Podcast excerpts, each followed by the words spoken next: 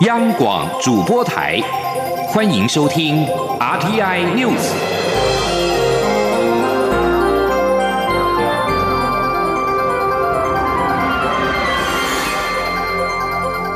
听众朋友您好，欢迎收听这节央广主播台提供给您的 RT News，我是张顺祥。前总统李登辉辞世，总统府秘书长苏家全今天上午将召开治丧工作会议。知情人士表示，治丧事宜将比照国葬的规格，尊重家属意愿跟基督教仪式办理。知情人士表示。台北荣总证实，李登辉三十号晚间七点二十四分辞世之后，总统府秘书长苏家全、副秘书长李俊义、行政院秘书长李梦燕立即驱车赶往北荣，向李登辉的家属致哀跟致意，了解到家属的需求，并且告诉家属，总统府三十一号上午召开治丧工作会议，会后会对外说明。内政部次长陈宗彦受访时表示，过去所谓的国葬都是由总统成立治丧大员的方式协助家属处理，并非依据国葬法办理。已故的前副总统李元簇丧礼也是由时任副总统陈建仁主持治丧大员会议，协助家属办理治丧的事宜。有关李登辉的治丧事宜，内政部将依照总统府的指挥，全力的配合。前总统李登辉三十号晚间在北荣过世，享受九十八岁，遗体在晚间十一点移到怀远堂，院方表示将设置临时的灵堂，供吊唁致哀。记者肖兆平的报道。前总统李登辉于七月三十号晚间七点二十四分，因为败血性休克以及多重器官衰竭，病逝于台北荣民总医院。北荣副院长黄信章晚间于医院大厅说明李登辉自今年二月八号住院以来的治疗过程。黄信章表示，李登辉住院检查发现有吸入性肺炎及心脏衰竭，后续合并两侧肺部肋膜积水以及急性。肾损伤，第一时间救治后稳定下来。不过在二月十七号傍晚，却发生突发心因性休克。虽然急救回来，但之后状况就不稳定。他说，在他这一次住院的病程当中，有一百七十四天有反复的感染，啊，最后因为败血性的休克，合并多重器官衰竭。虽然经过我们医疗团队全力的救治，仍无法挽回。于七月三十号，今天。是九点二十四，与世长辞。北荣重症医学部主任林永阳表示，李登辉不仅是生命的勇士，也是生命的奉献者。因为住院期间用自己的身体不断考验着医疗团队，也让医疗团队不断学习。林永阳也透露，李登辉与家人的互动令医护人员感动不已。他说：“即便李前总统身体非常耗弱，他仍然眼睛。”能够以眼神看着曾孙女的照片或活动录影带，非常有神的目不转睛，跟着活动在转动。我们医护的同仁看了都非常。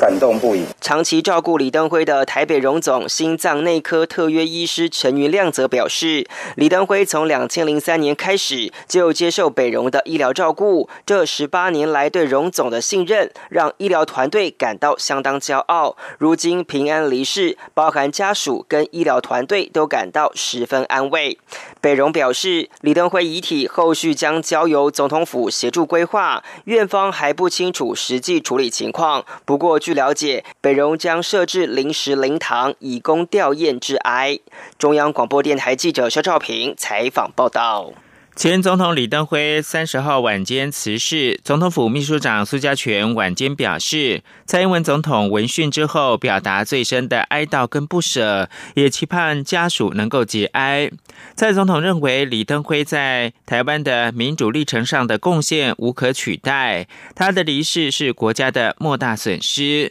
总统也指示总统府跟相关部门全力的协助家属办理治丧事宜，务使治丧的疑点哀容隆重。苏家全表示，一九八八年李登辉继任总统之后，即终止动员戡乱、废除临时条款，也启动修宪，推动国会的全面改选，总统直接民选，逐步的合理化政府体制，并在一九九六年当选为我国第一位民选总统。在李登辉任内，台湾结束了威权体制，迈向民主转型，开创今日民主政治的基础格局，终成为亚洲民主典范，傲然立世。李登辉也因此受到国际媒体誉为“民主先生”。此外，外交部对于李前总统的逝世献上最深的哀悼，并代表政府向国际社会各界的关心跟悼念表达感谢之意。外交部表示，将持续发扬李登辉的民主自由理念，继续跟理念相近国家强化合作，维护印太地区的和平繁荣。记者王兆坤的报道。外交部表示，李登辉曾担任中华民国第七、八、九任总统，对台湾的民主转型及巩固我国民主政体具有历史性贡献。其任内完成修宪，推动国会全面改选。总统直接民选，并在一九九六年当选我国第一位民选总统。在他的领导下，台湾成功转型为亚洲民主典范，也因此被誉为“民主先生”。这是李登辉的伟大历史成就。外交部发言人欧江安说：“外交部我们将持续发扬李前总统的民主自由理念，我们会继续与理念相近的国家强化合作，共同守护以规则为基础的国际秩序。”维护印太地区的和平、稳定与繁荣。外交部长吴钊燮在推特发文表示，李前总统的辞世令人深感沉痛，世人将会记得他是民主先生，台湾现代自由民主体制的创建者，让台湾在国际舞台傲然立世。中央广播电台记者王兆坤台北采访报道。前总统李登辉三十号晚间逝世，享其寿九十八岁。中国大陆媒体晚间多以简短跟平铺直叙的方式报道这个讯息，而且评论不多。中国官媒对于李登辉一直没有正面评价，相较之下，中国官媒三十号晚间的第一时间的反应大多还算是克制，包括了新华社、央视新闻官方的微博，以及北京日报旗下新媒体长安街知识、南方都市报等多家媒体，都引用台北荣民总医院的消息，简要报道台湾当局前领导人李登辉三十号在台北病亡，未多加评论。福建日报集团旗下的海峡报道则转载李登辉病亡，蔡英文不舍，他的离世是台湾的莫大损失等报道，并引述总统府秘书长苏家全表示，总统蔡英文认为李登辉在台湾民主历程上的贡献无可取代，他的离世是台湾的莫大损失。部分媒体，像是中新网等等，则在表述李登辉简历时，强调他鼓吹台独，提出两国论，导致两岸关系恶化。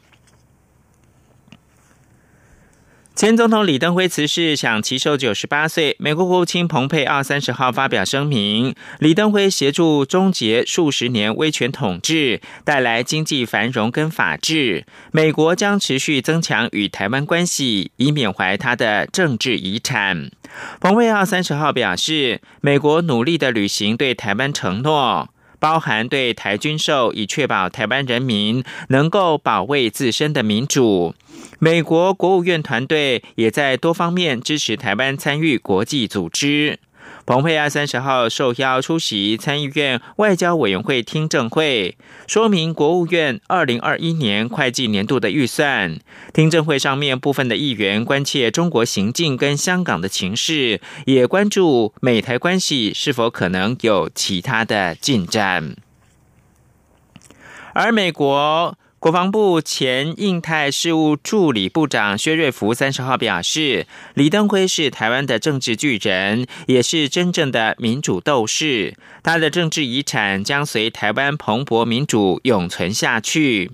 李登辉是台湾走向民主化的重要推手，正值台美关系大幅的进展，美方对中共暴政多所批评之际，美方特使层级备受关注。顾总统蒋经国过世的时候，台美断交超过九年，官方的往来几乎是全面中断。时任美国总统雷根派遣其好友、已经卸下公职的前司法部长史密斯，率领十二人组成的特使团前往出席葬礼。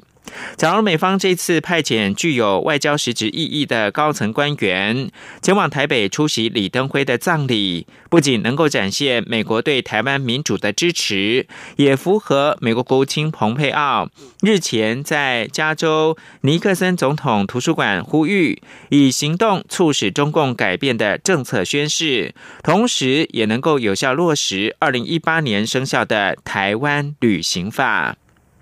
而在日本，各主流媒体纷纷以快讯报道，日本首相安倍晋三的胞弟众议员岸信夫，以及日华议会的恳谈会会长古乌龟司都在社群媒体致哀。岸信夫表示，曾经在台湾见过李登辉，每次都获得宝贵指导。最后一次见面是在五年前，也就是二零一五年的七月。当时跟江口克彦等邀请李登辉在日本议会馆的议事厅以台湾典范的转移为题演讲。此外，包括了台一日籍的参议员，也就是联访日本众议员马坚太郎、众议员大西宏信、长岛昭久、旅日明星翁倩玉等，都在推特等社群的网站留言致哀。此外，李登辉生前跟南非的前总统曼德拉友好。一九九四年，曼德拉当选南非首位黑人总统的时候，李登辉亲自的飞往南非出席就职典礼，不但见证了两人友谊，也为台湾的外交写下新页。一九九三年，诺贝尔和平奖颁给曼德拉，跟当当时的南非总统戴克拉克。一九九三年七月，曼德拉以非洲民主议会党主席身份访问台湾。李登辉当年颁赠特种大绶锦星勋章给曼德拉。当面的盛赞曼德拉在追求种族平等、政治民主的过程当中，牺牲小我、成全大我的无畏精神，两人也留下了相拥的历史性画面。李登辉是民主先生，前南非总统曼德拉是民主斗士，两人相知相惜，堪称是民主道路上的好友。另外，德国之声的前记者科纳伯。对于二十一年前专访总统李登辉一事记忆犹新。他三十号表示，李登辉的两国论显然是经过精心策划，因为担心美国的反弹，才会选择透过德国媒体提出。一九九九年的七月九号，李登辉接受德国之声亚洲部主任克纳伯专访时表示，中华民国建立以来一直都是主权独立国家。一九九一年修宪以来，已将两岸关系定位在国家跟国家的关系，或至少是特殊的国与国关系。这个被外界称为“两国论”的主张，震惊台海两岸跟全球，吸引各国媒体争相报道，也间接让德国之声声名大噪。陆委会前主委赖信元接受媒体的专访，媒体是以赖信元跟王毅的秘密管道为题做出报道。对此，陆委会副主委邱垂正三十号回应记者询问时表示，对于相关当事人的说法，目前的陆委会我们无从说明。就我们现在的政府或是陆委会，我们没有办法去说明过去发生什么事情，但是我们就提醒有这些法规存在。关于这些法规，邱垂正表示，依据《公务人员服务法》第四条第一项的规定，公务员有绝对保守政府机关秘密的义务。对于机密事件，无论是否主管事务，均不得泄露。退职之后，一同。公务员对于公务机密若违反保密相关的义务，依照情节的轻重，可能涉及到国家机密保护法、刑法等相关规定的适用。邱垂正强调，我方行政部门洽签两岸协议的过程，都应该依法处理，并且接受国会监督，不应该有所谓的神秘沟通的管道，或是秘密沟通管道跟黑箱作业。特别是两岸协商事务，更涉及到国家机密跟安全，必须要依照国家机密保护法以及两岸条例相关规定来处理。关于香港立法会选举将延后一年的相关报道，邱水正回应表示，相关方面应该避免违法而且不正当的技术性操作，不当干预跟侵害香港的政治参与以及公民的权利。对于情势的发展，陆委会将会持续关注。王兆坤报道：香港警方逮捕前学生动员成员后，在台港人团体编程青年。呼吁政府豁免港人申请来台时必须提供良民证。邱垂正指出，港澳关系条例及相关许可办法对于处理港人来台事务都有规范，政府会依据人道原则及相关法规，妥善处理相关个案，包括所涉及的相关证件等问题。港媒报道，香港立法会选举将延后一年。邱垂正回应表示，公平、公正、自由的定期选举。是民主制度的重要基础。当前香港情势受到国际社会高度关注，陆委会也会持续关注情势发展。邱垂正说：“相关方面应该避免违法、不正当的技术性的操作，不但干扰、侵害、限缩港人的政治参与以及公民权利。”至于有十二位泛民主派参选人被裁定提名无效一事，邱垂正指出。参选人表达政见天经地义，只有选民才有资格检验。若相关方面以政治不正确或莫须有罪名取消参选人资格，是将引发更大争议与批评，更无助于香港情势的稳定。此外，香港大学教授戴耀廷遭解雇。邱垂正表示，戴耀廷秉持知识分子的良知与责任，长期关注并参与香港民主运动，受到香港跟国际社会尊崇。陆委会对相关事件感到遗憾，希望香港能继续保有学术自由，不受政治力量的不当干预。中央广播电台记者王兆坤台北采访报道：黄之锋等十二名香港泛民主派立法会的选举参选人，三十号遭到裁定提名无效，失去参选资格。香港末代总督彭定康指责北京进行无法无天的政治清洗，中联办则是称赞香港当局的行动。彭定康是透过声明表示，港区国安法正被利用来剥夺香港大多数公民的选举权，现在在香港相信民主显然是不合法的。他还说呢，香港当局这类行为，你以为只会出现在警察国家？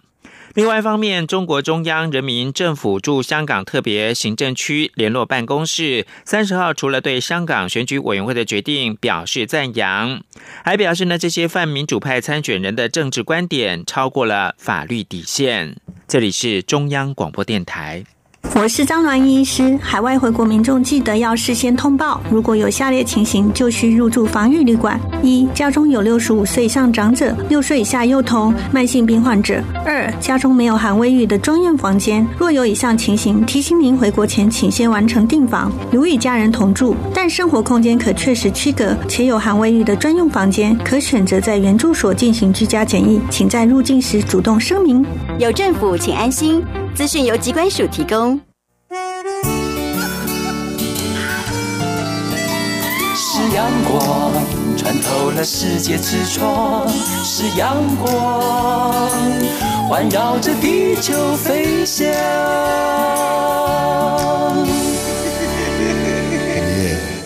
现在台湾时间六点四十九分，我是张顺祥，继续提供新闻。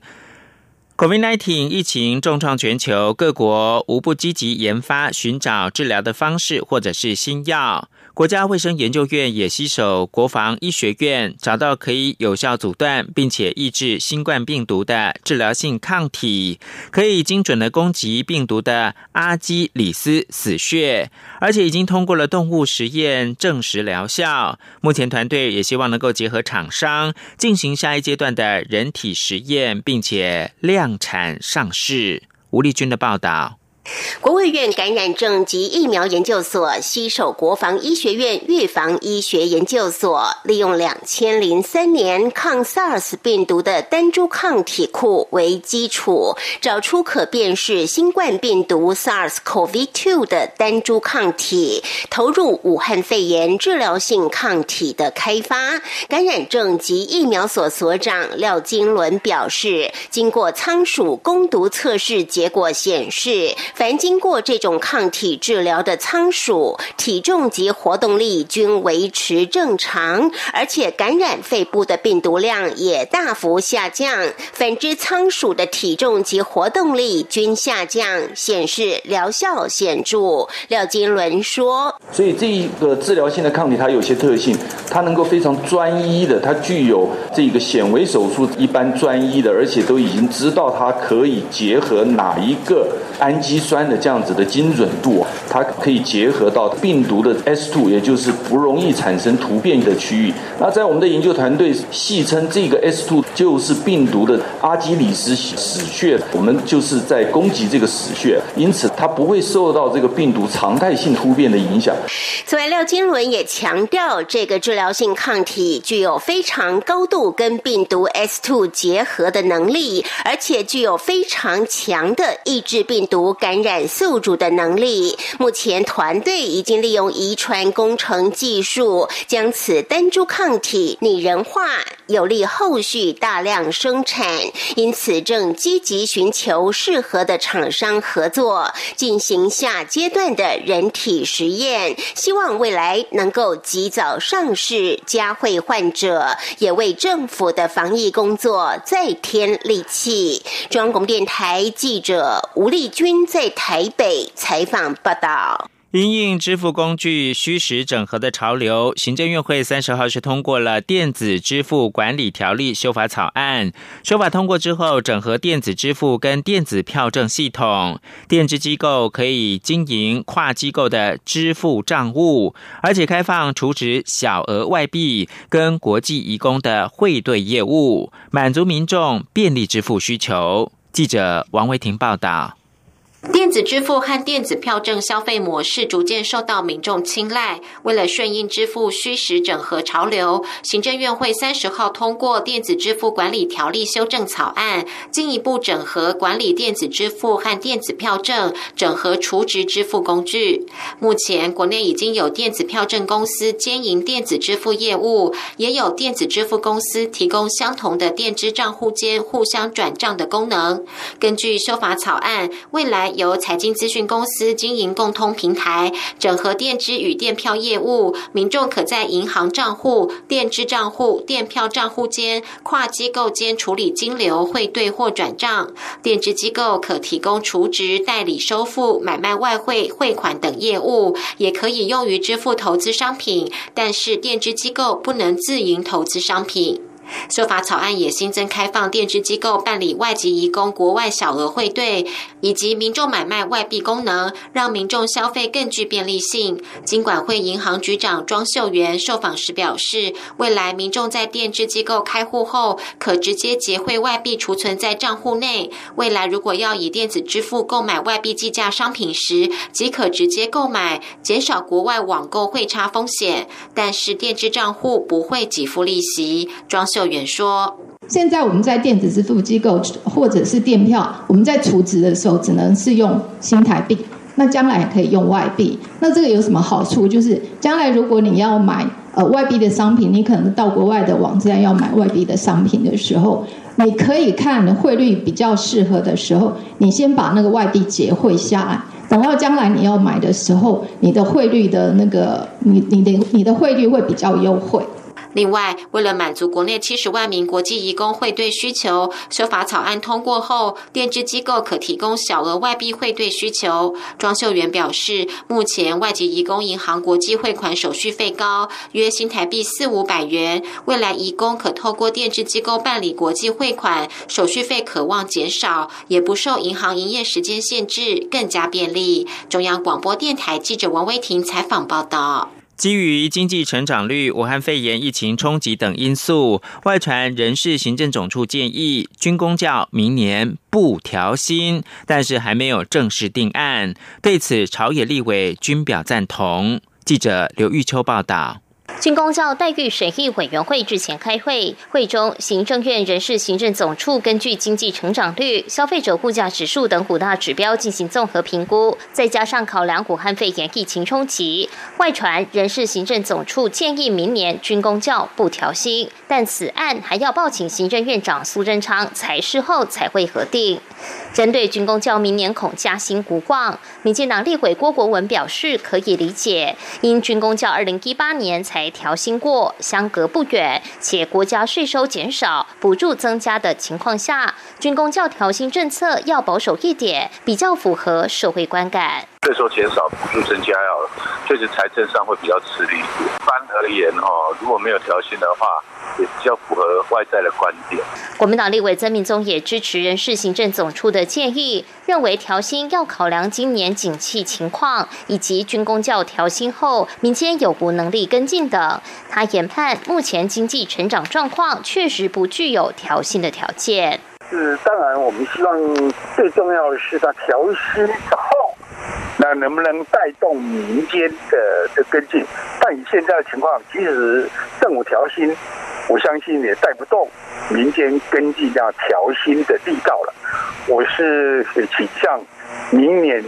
我觉得军工教真的没有调薪的条件。不过，曾敏宗也强调，若明年经济景气回升，仍应该讨论让军工教在后年调薪。希望今年大家先忍一下。中央广播电台记者刘秋采访报道。董事基金会三十号公布台湾高龄者主观幸福生活经验以及情绪现况的调查结果，发现年纪越大的银发族不快乐的比例越高。为此，呼吁民众可以透过主动邀请或者是科技问候等方式，慢慢的改变长辈的生活，希望从小小的转变当中找到生活的新乐趣。记者郑祥云、肖兆平报道。